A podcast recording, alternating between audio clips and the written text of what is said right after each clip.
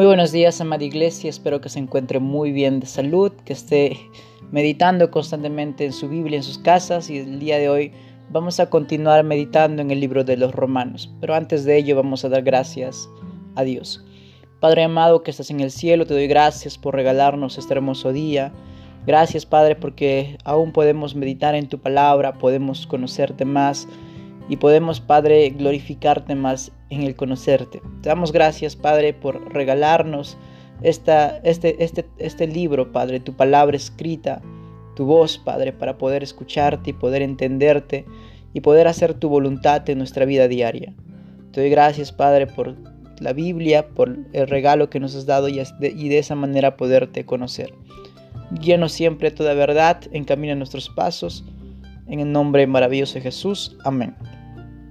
Muy bien, queridos hermanos, el día de hoy vamos a hacer un pequeño repaso de lo que estuvimos leyendo las, estas semanas pasadas acerca del libro de Romanos.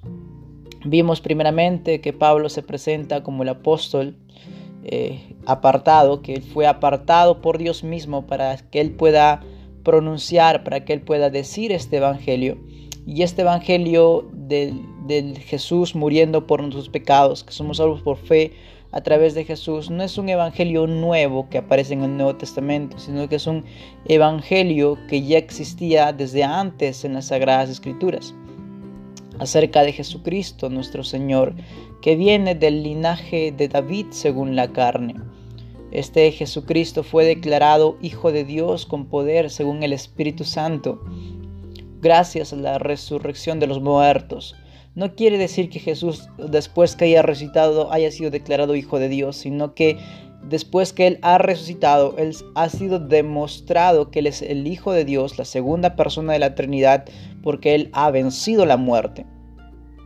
Y, este por, y por quien recibimos la gracia y el apostolado, para la obediencia a la fe en todas las naciones, por amor a su nombre, dice el apóstol Pablo. Gracias a este sacrificio, gracias a Jesús, gracias a Jesús que es el soberano del universo, recibimos por gracia el apostolado y recibimos por gracia la gracia inmerecida, dice el apóstol Pablo, en amor, por amor de su nombre entre los cuales también estamos nosotros, tanto los romanos como los que vivimos hoy en día y respiramos, que estamos siendo llamados, que somos llamados a ser de Dios. Eh, que, él dice en su saludo, gracia y paz a vosotros, de Dios nuestro Padre, del Señor Jesucristo. Y en estos eh, versículos del 1 al 7, el apóstol Pablo da sus saludos presentándose quién es Él. Después vemos sus deseos desde el versículo 8. Primeramente doy gracias a Dios mediante Jesucristo con respecto a vosotros, de que vuestra fe se divulga por todo el mundo porque me es Dios, porque me es Dios a quien sirvo en mi espíritu en el evangelio de su hijo, de quien cesar, de que sin cesar hago mención de vosotros siempre en mis oraciones. El apóstol Pablo da gracias a Dios, no da gracias a los creyentes de Roma por su sabiduría, por su inteligencia, por haber aceptado a Jesús, por haber por hacer que divulguen el evangelio o por hacer que los que el, Evangelio crezca, sino el, el, apóstol Pablo da gracias a Dios porque Dios es quien produce el creer y el hacer en los corazones. Dios es quien transforma vidas, no los creyentes, no los pastores, no los, no los maestros que divulgan la fe, sino dice, yo doy gracias a mi Dios porque Él permitió que ustedes pudiesen escuchar el Evangelio y Él permite que ustedes puedan divulgar el Evangelio. Y si testigo me es Dios, a quien sirvo en el Espíritu, a quien sirvo con todo mi corazón. Dios sabe cuánto, cuánto oro por ustedes, dice el apóstol Pablo. Yo ruego eh, que tenga de alguna manera, por la voluntad de Dios, un próspero viaje para ir a vosotros. Yo quiero ir ante ustedes porque deseo veros para comunicaros algún don a fin de que seáis confirmados. Esto es para mutuamente ser confortados, dice el apóstol Pablo, por la fe que nos es común a nosotros y a mí. Pero no quiero, dice, no quiero hermanos que ignoréis que muchas veces me he propuesto ir a vosotros, pero ahora he sido, pero hasta ahora he sido estorbado para tener también entre vosotros algún fruto como está como entre los demás gentiles. A griegos no griegos, a sabios no sabios soy deudor.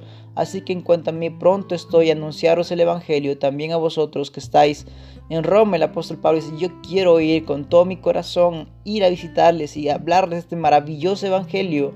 Siempre me he propuesto a irles, pero he sido estorbado.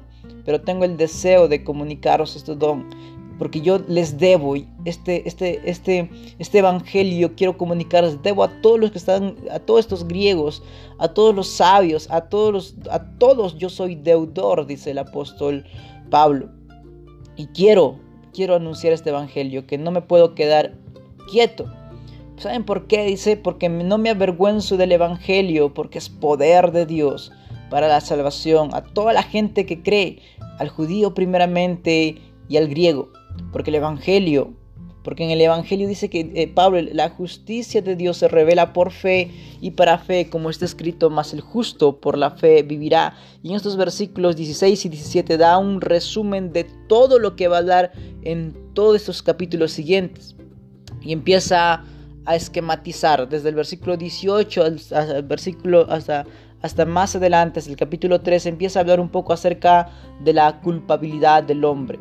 El apóstol Pablo dice, la ira de Dios está contra toda impiedad e injusticia de los hombres que detienen con injusticia la verdad porque de Dios se conoce, se les manifestó, pues Dios mismo se los ha manifestado, porque las cosas invisibles de Él, todo en poder y deidad, se hacen claramente visibles desde la creación del mundo, siendo entendidas por medio de las cosas hechas, de modo que no tienen excusa, pues habiendo conocido a Dios, no le glorificaron como a Dios, ni le dieron gracias, sino que se envanecieron en sus propios razonamientos, y su necio corazón fue entenebrecido, profesando ser sabios, se hicieron necios y cambiaron la gloria de Dios incorruptible en semejanza de imagen de hombre corruptible, corruptible en aves, en cuadrúpedos y en reptiles.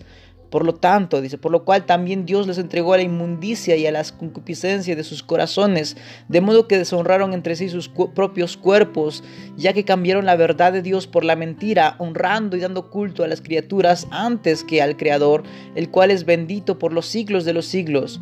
Por esto Dios les entregó a pasiones vergonzosas, pues aún en sus mujeres cambiaron el uso natural por, lo que es contra naturaleza. De igual modo, también los hombres, dejando el uso natural de, los, de la mujer, se encendieron en lascivia unos con otros, cometiendo hechos vergonzosos hombres con hombres y recibiendo en sí mismo la retribución de vida de su extravío. Y como ellos no probaron tener en cuenta a Dios, Dios los entregó una mente reprobada para que hagan cosas que no convienen, estando estos atestados de toda fornicación, perversidad, avaricia, maldad, llenos de envidia, homicidios, contiendas, engaños y malignidades, murmuradores, detractores, aborderos de Dios, injuriosos, soberbios, altivos, inventores de males, desobedientes a los padres, necios, desleales, sin afecto natural, implacables, sin misericordia, quienes habiendo entendido el juicio de Dios, de que los que practican tales cosas son dignos de muerte, no solo las que la hacen, sino que también se complacen en los que la practican. El apóstol Pablo dice que todos tenemos el conocimiento Dios, hemos visto en la creación que hay un Dios soberano y todos nosotros hemos pecado ante sus ojos. Todos somos inexcusables. Ustedes judíos son inexcusables. Y después dice ustedes también que no se creen culpables todos. En el capítulo, desde el capítulo 2 dice, por lo cual eres inexcusable, oh hombre, quien quiera que seas tú que juzgas a los demás, pues en lo que juzgas te condenas a ti mismo porque juzgas haces, y haces lo mismo. En esos capítulos, eh, todo esto, desde el 1, desde el versículo 18 hasta el capítulo 3, versículo 17 aproximadamente, el apóstol Pablo empieza a hablar y decir que el hombre se merece el castigo de Dios porque su corazón es perverso, su naturaleza pecaminosa le ha invadido profundamente en el corazón y todos se merecen ir al infierno. Habla acerca de cómo es el juicio de Dios, que Dios no va a tomar por inocente al culpable, que va a tener que ser castigado, que su pecado no va a quedar impune y todos vamos a tener que compadecer ante Dios por todo lo que hemos hecho estando en el cuerpo y empieza a hablar acerca de este pecado tan grande o todos los pecados que hemos cometido que nos hacen merecedores de la ira de Dios. Luego para, para comunicarnos esta gracia maravillosa, porque el hombre no puede realmente entender esta gracia, este evangelio, sin que primeramente entienda lo podrido que está en su corazón, lo necio que es su corazón, porque si no lo entiende, jamás va a glorificar a Dios como debería glorificar por su salvación tan perfecta, tan gloriosa, tan hermosa, tan grande, tan inmensa, que somos declarados justos solamente por la fe en Jesucristo, sin obras, sino solamente confiando en lo que hizo en la cruz del Calvario. Y esta fe nos impulsa a vivir una vida en obediencia, una vida en obras amando, guiando, fortaleciendo a mis hermanos, creciendo espiritualmente, leyendo su Biblia. Y muchas cosas más el apóstol Pablo nos habla en estas cartas. Quisiera, que quise hacer un pequeño resumen, pero es muy largo incluso hacer el resumen de esta carta. Muy bien, queridos hermanos, oremos. Padre amado que estás en el cielo, te doy muchas gracias por este hermoso día. Gracias, Padre, en el nombre de Jesús. Gracias por tu palabra. Amén. Cuídese mucho, querido hermano y hermana, y, sigamos meditando en la palabra de nuestro buen Dios. Muchas bendiciones. El día de mañana continuaremos eh, meditando un poco más y así podremos conocer un poco más el corazón de Dios y conocer, conocer esta salvación tan gloriosa que hace en Cristo Jesús. Muchas bendiciones.